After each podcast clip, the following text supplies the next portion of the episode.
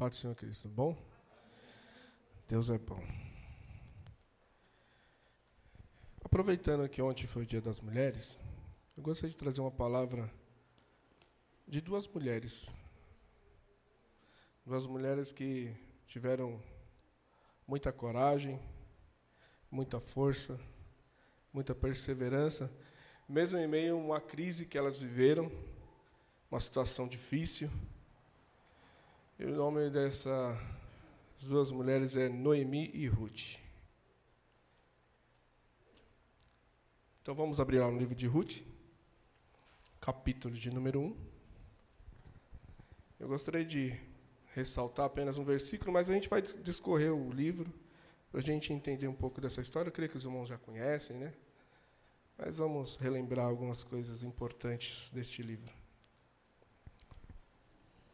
Eu gostaria de ressaltar que o versículo, no capítulo 1, versículo 16 e 17, não sei se é o mesmo, da minha, da minha Bíblia, que é um pouco diferente. É isso mesmo. Eu vou ler aqui na minha, na minha Bíblia, que ela tem uma versão bastante interessante. Os irmãos vão acompanhando aí. Mas disse Ruth: Não me force a abandoná-la. Não me faça voltar para casa. Aonde você for, eu também irei. Onde você viver, eu viverei. O seu povo será o meu povo e o seu Deus, o meu Deus. Onde você morrer, também eu morrerei, e ali serei sepultada, e que o Eterno me ajude, e nem a morte nos separa. Amém? Vamos pode se sentar. A história dessas duas mulheres, é, se a gente olhar no início de tudo, antes de a gente chegar até esse ponto, Elimeleque e Noemi eram um casal que viviam na, em Belém. E, como sempre, o povo de Israel estava vivendo um momento difícil, um momento dificultoso.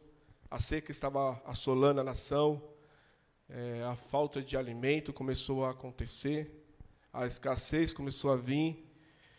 E mesmo Elimeleque e Noemi sendo uma família que tinha bastante posses, Elimeleque era um homem rico, mas quando a assolação veio, porque, é, como de novo a história se repete, o povo de Israel dá uma fraquejada de novo, e isso, lá em Levítico 26, do 19 ao 20, diz assim: ó, E se ainda assim eu não conseguir obter a atenção de vocês, vou discipliná-los, com muito mais rigor por seus pecados o orgulho de vocês será quebrado, o céu acima de vocês será como uma tampa de ferro, e o solo como uma calçada de bronze.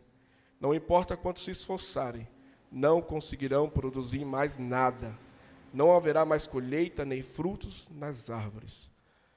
Isso aqui é um trabalhar de Deus na vida do povo de Israel, que não é muito diferente da nossa. Que às vezes nós temos uma tendência a apontar os erros do povo de Israel como um povo inconsequente, mas às vezes nós também fazemos as mesmas ações e tomamos as mesmas, as mesmas atitudes. Mas se você olhar no decorrer da história agora, é, eles é, sentindo essa necessidade, porque agora tudo aquilo que eles tinham começam a se perder, porque a seca é grande, então sem água, sem terra para produzir, naquele tempo quem tinha dinheiro é quem tinha terra, quem tinha produção, quem tinha frutos. E, infelizmente, isso estava se acabando. Então, Elimeleque agora, ele, é, na sua cabeça, para tentar com que a sua família não viesse a sucumbir naquele lugar, na cidade de Belém, na terra que emana leite e mel, né? Só que, infelizmente, é Belém, que é, na tradução, hebraica diz que é a casa do pão. Só que, infelizmente, o pão estava faltando. Mas, feliz ou infelizmente, aos cuidados de um Deus que é poderoso e sabe como cuida de todas as coisas. Então, algumas dificuldades da nossa vida sempre têm um propósito maior. Isso eu acho que é uma, uma das coisas que eu mais é, preciso fixar e cravar dentro do meu pensamento. Então, agora ele toma uma atitude. Eles vão sair de Belém, eles vão sair da sua terra e vão morar agora em Moab, uma terra que é estrangeira, uma terra que é, existe Deus pagãos, outra cultura, outra vida, para que eles venham tentar fugir dessa situação que eles estão vivendo. Só que, infelizmente, é, diante da situação que eles vivem, e a doença, infelizmente, ela não fica, ela acompanha a gente.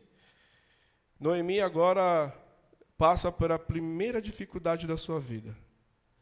Noemi agora perde o seu marido, Elimeleque vem a falecer. Então, passa-se alguns anos, os seus filhos crescem e agora se casam. Né? Seus filhos agora se casam e se casam com duas moabitas. Né? Uma é Orfa e outra é Ruth. Então agora eles tentam reconstruir toda a sua família. Ainda Noemi com a dor da perda do seu marido. Agora essa família começa a viver um drama. Um drama que é bem parecido com o nosso, às vezes, né? É um drama financeiro, um, um drama de doenças, morte, pobreza e um pouco de revolta contra Deus. Essa situação que ela começa a se encontrar. Porque agora ela tentando reconstruir o nome da sua família, porque agora seu marido vem a falecer, e o nome ela é levado pelo homem, e infelizmente, naquela, naquela época, existia um peso muito grande em levar a sua descendência para frente. Então agora, o que acontece? Mesmo eles vivendo, tentando reconstruir, tentando se reerguer, acontece mais um episódio ruim. Os seus dois filhos morrem. E agora o que acontece? Noemi agora está viúva e sem filhos, e com duas noras. Agora ela se vê numa situação tão difícil que ela começa a se sentir amargurada. Porque o Tora seu nome é Noemi, que é felicidade, é alegria. E agora ela fala: não me chame mais de Noemi, me chame de Mara, que eu me sinto amargurada, porque eu sinto que a mão de Deus está pesando sobre mim. Agora ela coloca toda a sua angústia a sua dificuldade diante de Deus. E agora ela começa a escutar alguns rumores. Como se, fosse, se a gente acompanhar na Bíblia, no capítulo 1, no versículo de número 6 e 7, ela diz assim: um certo dia ela resolve deixar Moabe e voltar para a sua terra, pois onde ficou sabendo que o Eterno, que Deus, tinha se agradado e em visitar o seu povo, e tinha mandado alimento. Então agora ela começa a ouvir a história de que a, a coisa lá em. a situação em, em, com o povo de Israel, lá em Belém, em Judá, as coisas estão começando a melhorar. E agora ela fala: vou voltar para minha terra, né? Agora vou voltar para minha casa. Triste, infelizmente com grandes perdas, e agora ela começa a conversar com as suas noras, mostrar a situação, e ela fala: vamos voltar, porque do jeito que nós estamos vivendo aqui, o que, que pode acontecer com elas? Né? Viúvas naquela época, sem amparo, sem ninguém. Hoje, se já é difícil, imagine naquela época. As coisas eram muito pior. Então o que acontece? Agora elas vão retornar. E Noemi fala para suas noras, fala, olha, órfã, Ruth, vocês são novas, vocês têm tudo ainda pela frente. Então, volte para suas casas, volte para sua família, volte para sua terra, reconstrua, né? Vocês são novas ainda. Eu, para Noemi, a vida dela já tinha se acabado, porque imagina para uma, uma mãe perder dois filhos, perder seu esposo. Qual a perspectiva de vida, de, de futuro que uma mulher dessa vai ter agora? Nenhum. Né? Para ela, o mundo dela desabou, acabou tudo para ela ali. Órfã, ouvindo aquilo ali, ela volta para sua terra, só que Ruth toma uma posição diferente. Agora eu gosto de falar é, de Ruth, porque Ruth ela, ela tem algumas virtudes que é muito importante para nós que somos cristãos, tanto homem quanto mulher, carregar. Né? É uma jovem que tinha na sua, na sua vida uma amizade, um amor pelo seu companheirismo, um amor pelas pessoas que ela lhe cercavam. E agora ela tinha tanto amor pela sua sogra que ela fala: Eu não vou embora. Eu não vou deixar vocês sozinha. Então ela diz para sua para sua sogra que ela vai servir o Deus que ela serve. Vamos lá. Quem era quem era Ruth? Moabita.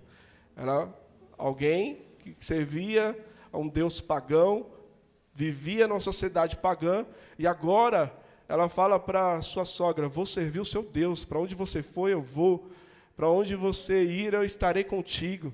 Então agora ela agarra a vida que outrora tinha felicidades e agora não tem, porque o que aquela sogra tinha para oferecer para ela? Nada, não tinha nada para oferecer.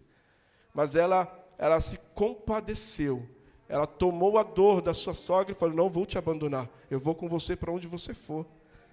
E assim ela faz. E elas retornam para a sua terra. E às vezes é aqui que a gente não enxerga que Deus ele tem um meio de trabalhar. E existem alguns fatores que desafiam a nossa fé.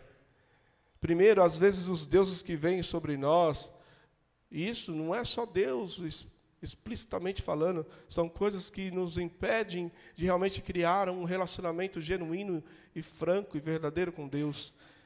Às vezes a cultura, a cultura do lugar influencia muito a nossa vida. Hoje nós estamos vendo uma influência muito grande de cultura. O que é certo parece que não é mais, valores estão se perdendo, mas a Bíblia ainda me dá respaldo e me dá um guia para que eu possa viver uma vida realmente é, de franqueza diante do Deus que conhece todas as coisas. E outra coisa que desafia muito, e desafiou a vida daquelas duas mulheres, foi o problema do mal. Em achar que Deus é tão bondoso, tão poderoso, mas por que, que aquilo tudo estava acontecendo com elas? Mas é o mais engraçado e o mais é, é interessante de a gente analisar que para Noemi, ela, ela via que todo aquilo que estava acontecendo à sua volta, tudo aquilo que estava ao seu redor, estava exclusivamente ligada a uma pessoa, Deus.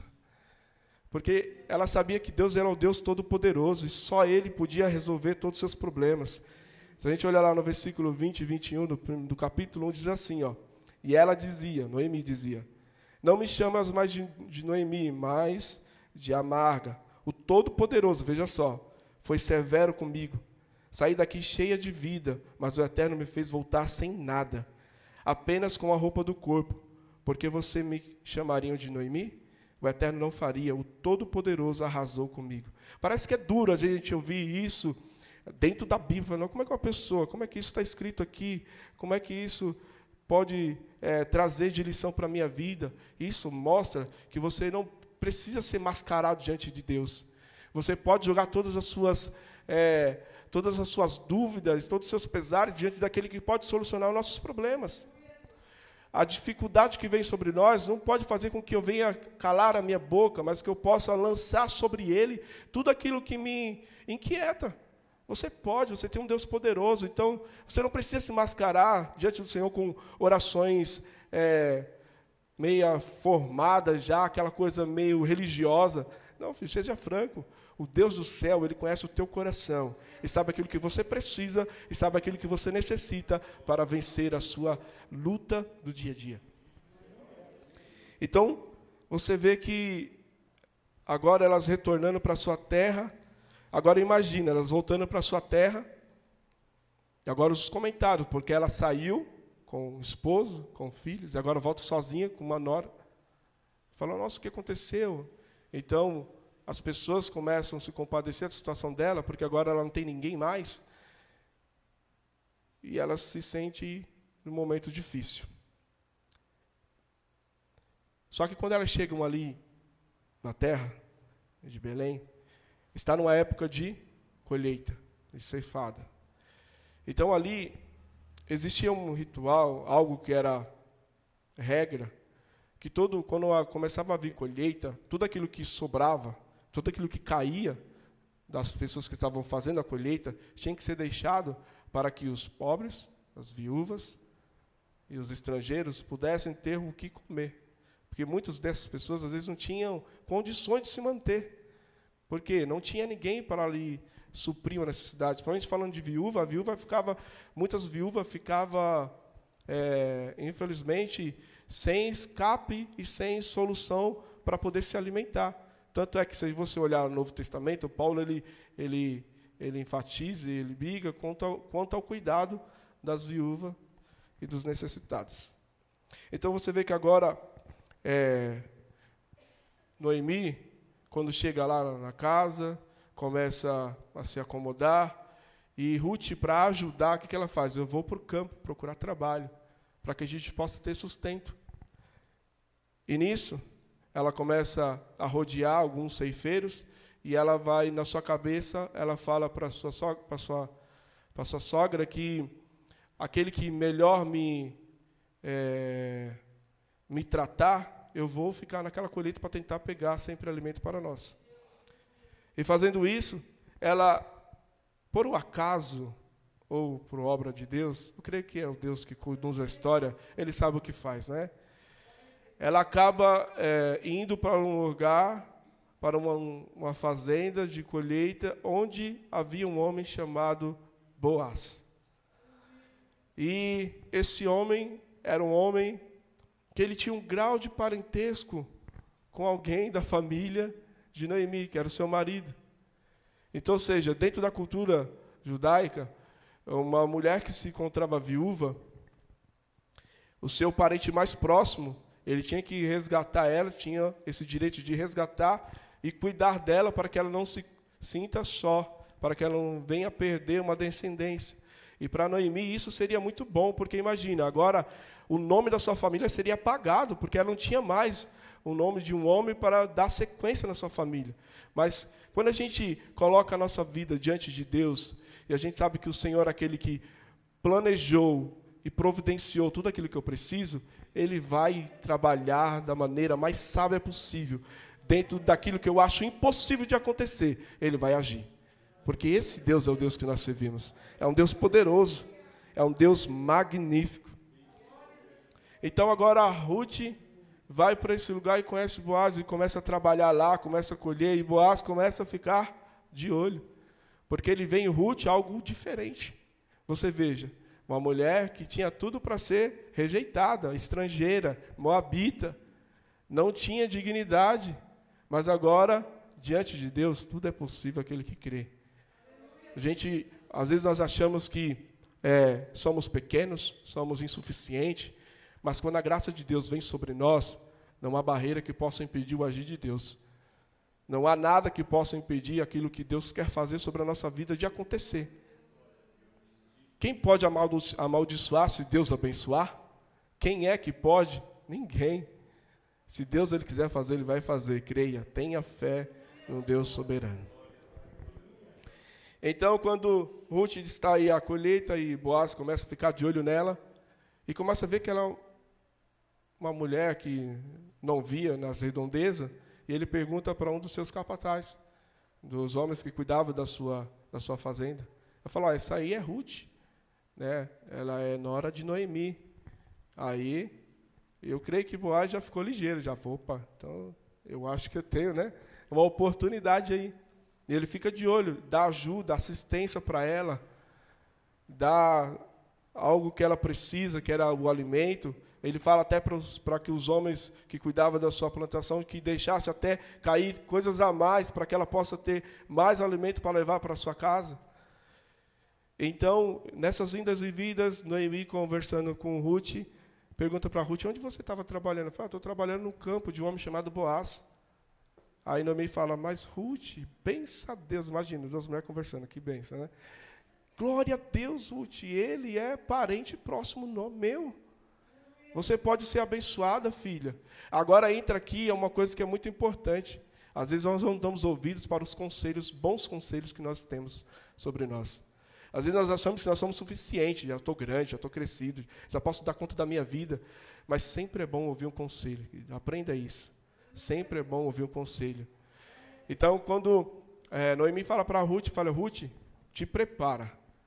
Te prepara porque você vai ter agora um marido. Que Noemi, eu creio que usada por Deus, dá algumas instruções para Ruth e Ruth vai adiante para cumprir esses rituais. Vamos lá, no capítulo 3, diz assim, ó, certo dia Noemi disse a Ruth, minha filha, não acha que está na hora de procurar um lar para você?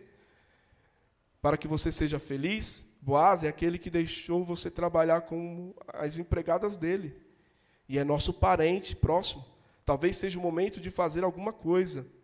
Então ela começa a orientar a Ruth, ó, vai lá, faz isso, se, a, se arruma, se embeleza. Aí não tem como o homem resistir, né?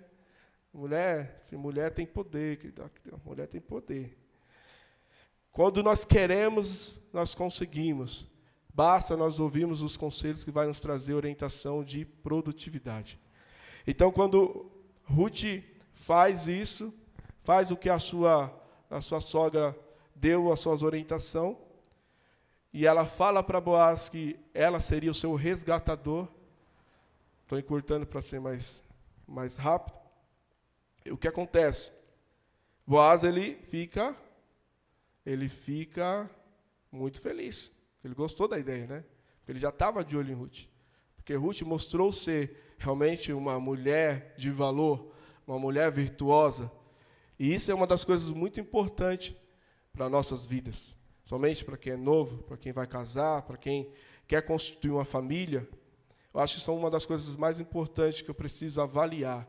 É quem é que vai estar do meu lado. Isso é muito importante. Porque isso pode nos trazer tanto benefícios quanto os prejuízos futuros. E agora, é, Boaz, só que Boaz fala para ela assim, ó, Ruth, só que tem um problema. Tem um parente que é mais próximo do que eu. Mas fica tranquila. Dorme, mas eu vou lá tentar resolver esse, esse problema. Aí quando ele chega lá para o cabra, o que, que ele fala para ele? Fala, ó, tem as propriedades aí de Elimeleque, sabe? Aquele homem que saiu com a sua família tal, tudo foi embora. Você pode comprar de volta, porque isso acontecia muito naquela época. Aí ele, beleza, vou comprar então. Opa, com certeza, tem as propriedades, terras deles, que era dele, não era mais, que ele vendeu. Eu estou te repassando para você comprar.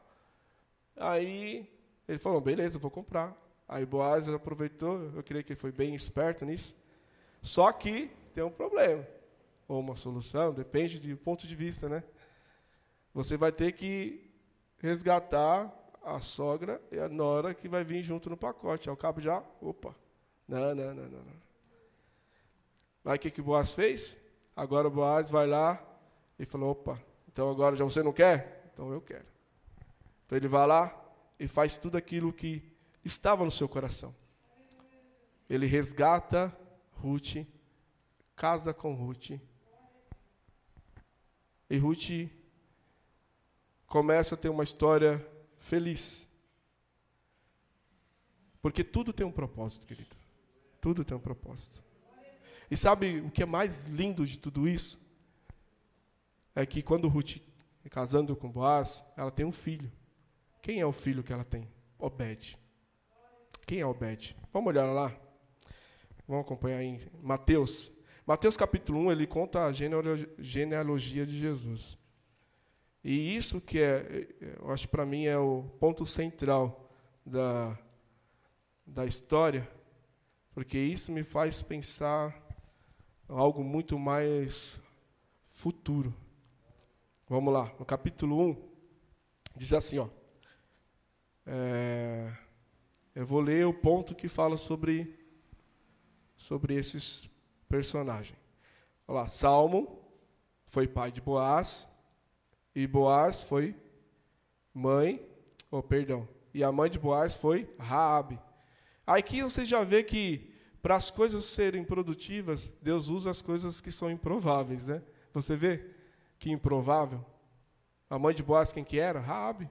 Olha só que interessante, né?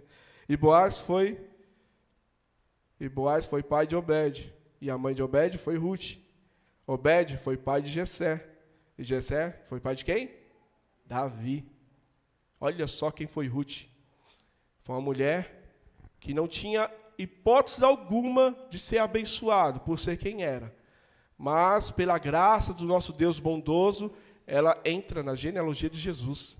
Ela é alguém que entra na descendência do Pai Todo-Poderoso. Então, para mim, eu aprendo algumas lições que eu quero apresentar a vocês. Existe uma frase que de um autor que não sei quem é, mas eu gostei. Diz assim: ó, não há nada um sol que dure para sempre, mas uma tempestade que nunca passe. Veja, as dificuldades que vêm sobre a nossa vida, ela pode vir, mas não é eterna. Deus ele vai ter um momento que vai dar um ponto final. Mas o que eu preciso ter é perseverança. E Ruth teve perseverança. Ruth, ela teve algo que sustentou a, o momento turbulento que ela, sua sogra, passou, que foi o amor. E isso tem que estar dentro de nós todos os dias. O amor, ele tudo sofre, tudo padece, tudo supera. Então, tem quatro lições que eu gostaria de compartilhar com os irmãos. Com os irmãos.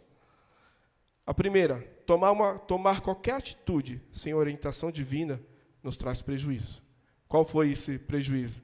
De eles ter saído da sua terra e para uma terra estrangeira sem orientação de Deus. O que aconteceu? Morte.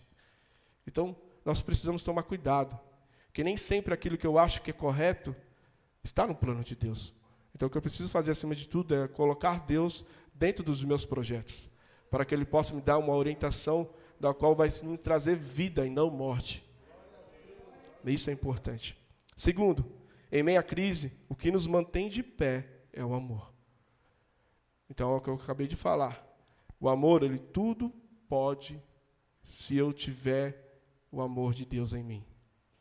Você vê, Ruth ele tinha, ela tinha de tudo para não seguir a sua sogra. Mas pelo amor à sua sogra, coisa que é difícil né, de, de acontecer, mas por amor à sua sogra, ela, ela foi capaz de abandonar a, a vida que ela poderia ter, porque aparentemente ela está abandonando tudo que ela poderia construir. Mas quando eu coloco os planos do eterno acima do meu, ele traça um plano maior na minha vida. Então, terceiro ponto, ouvir conselhos pode nos trazer benefícios incalculáveis. Então, não seja aquela pessoa que não está pronta a ouvir. Eu, no começo da minha caminhada, eu era um pouco turrão. Só que a vida nos ensina que ouvir faz bem, faz bem. Nos traz maturidade, nos traz crescimento. Então, sem ouvir, não há como crescer. Um dia um pastor falou assim para mim, Jonas, aquele que não senta para aprender não pode se levantar para ensinar. Isso para mim doeu. Eu falei, rapaz, eu, eu me aplico tanto. Aquilo ali doeu, mas trouxe alguns benefícios para a minha vida. Às vezes pode ser duro, às vezes pode ser meio difícil de compreender, porque para Ruth foi difícil de compreender algumas ações que a sua sogra deu para ela, porque para ela seria meio estranho, porque ela era uma moabita, não era cultural dela fazer isso. Era para o judeu, não para ela, mas ela seguiu porque ela confiou naquilo que a sua sogra tinha falado. Então isso é importante. E o quarto ponto, e o último, quando eu cumpro o que a palavra de Deus me orienta, eu me torno um meio para um fim maior. Qual que é? Ela queria tanto ser abençoada e foi. Mas o, o propósito maior foi alcançado. Foi ela participar daquilo que Jesus é, deixou para mim e para você, que qualquer um pode entrar no reino de Deus. Basta ter fé, basta ter perseverança. Que isso é o que me faz ser um dia chamado de filho de Deus. Então Deus mostrou para mim e para você que não há impossível que Deus não possa fazer na minha vida, se tão somente eu colocar a palavra de Deus como plano central na minha vida. Só assim eu vou encontrar aquilo que eu preciso. Só assim eu vou encontrar a, a, a solução para aquilo que é passageiro para mim, para algo que será muito mais futuro. E Boaz também ele, ele, ele exemplifica o próprio Cristo, né? Um homem que a, resgata uma mulher que é estrangeira, que não era digna. O que Jesus fez por mim e por você? Ele morreu na cruz, o Calvário, por mim e por você, da qual nós não éramos merecedores. Nós nem sequer estávamos dentro do, desse ideal. Quem era para ser o povo era Israel. Mas Deus abriu as portas dos céus para que eu e você pudesse ter essa oportunidade de estar ligado nele, enxertado nele e vivendo a vida dele. Então, que Deus possa abençoar, irmão. que essa palavra possa trazer algo produtivo. E eu creio que, assim como Deus falou comigo, tenho certeza que vai falar com você também. Amém? Assim eu agradeço a oportunidade.